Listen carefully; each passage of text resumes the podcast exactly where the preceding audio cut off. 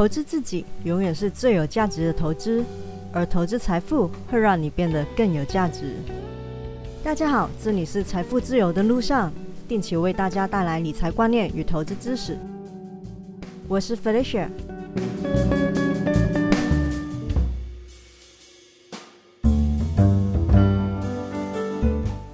今天就来简单跟大家说一下最近国际之间的几件比较需要注意的事情。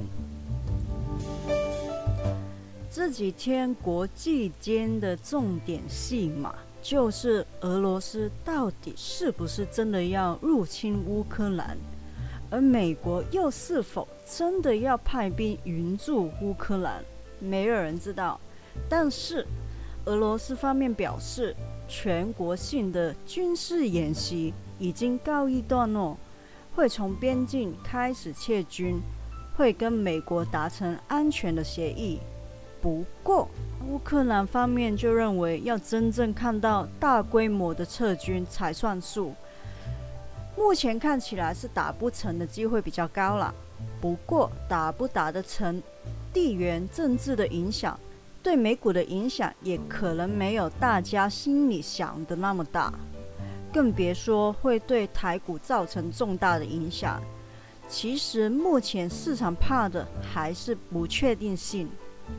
过往的经验都告诉我们，只要确定了打还是不打，股市的收正都会很快的结束。从历史上的数据来说，真的跌的比较长时间的。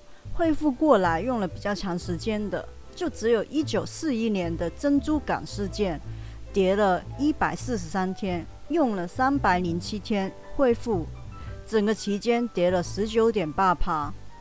而最近期一次跌超过两个月，跌幅超过十五趴的，已经要数一九九零年伊拉克入侵科威特的时候，跌了七十一天。跌幅是有十六点九趴，用了半年的时间来恢复。除了这两次，其他跌的跟恢复的时间都不是太长。无论开打不开打，只要一旦确认了，不确定的因素就解除了，基本上就是没事了。如果成功调停的话，确定不开打。对股市来说，尤其是一些半导体的类股，更是有振奋的作用。录音当下是美股的盘中时间，目前四大指数都是高开高走，酝酿要反弹。暂时是跟台股联动比较大的费棒，反弹的力度是最强劲的，已经有四趴了，就看能不能够维持到收盘。这也证明了，战事能够调停的话。对半导体类股是有好处的，不过要是做短线的朋友，目前持有石油类的股份的话，就要小心一点了。所以这几天应该都是只是暂时短暂的避险的情绪，没有开杠杆的，是用自己闲钱投资的话，大概都不会太担心。不过这种比较算是系统性风险吧，也正好让大家。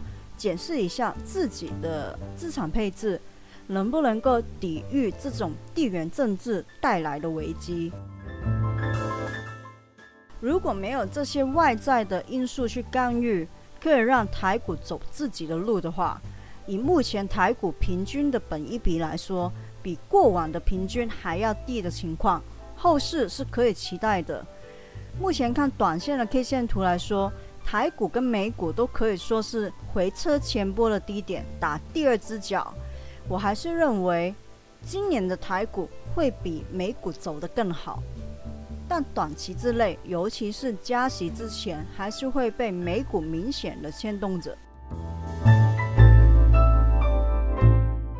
这几天除了俄乌是不是要开战之外，最大的消息就是美国消费者物价指数，也就是 CPI，年增幅高达七点五帕，高于预期的七点二帕，也是自一九八二年的二月以来最高的纪录。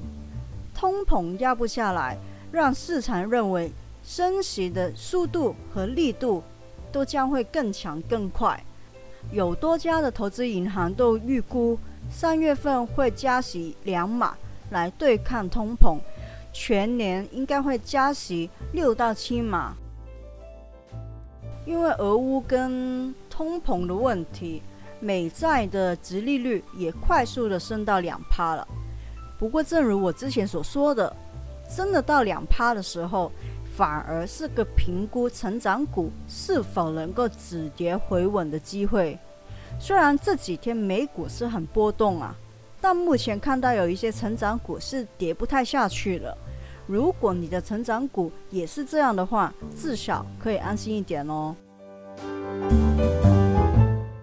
疫情方面，瑞典在上个礼拜三就取消了防疫措施的限制，而且停止对病毒的大部分检测。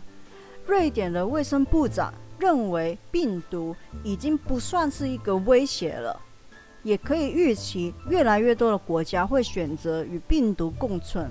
甚至台湾也有蛮多的声音提出，因为变种的病毒的威力确实是弱了很多，不太需要硬要的清零的意见。这几天美国跟台湾的航空股，或者是说观光类的社会股走势都是比较好的，也看得出来人们真的对今年有望开放国与国的边境越来越有信心。这一集的内容就到这里，希望大家喜欢。喜欢的话，请订阅我的节目，分享给你的朋友、亲人听听看。我是飞雪，下次见哦，拜拜。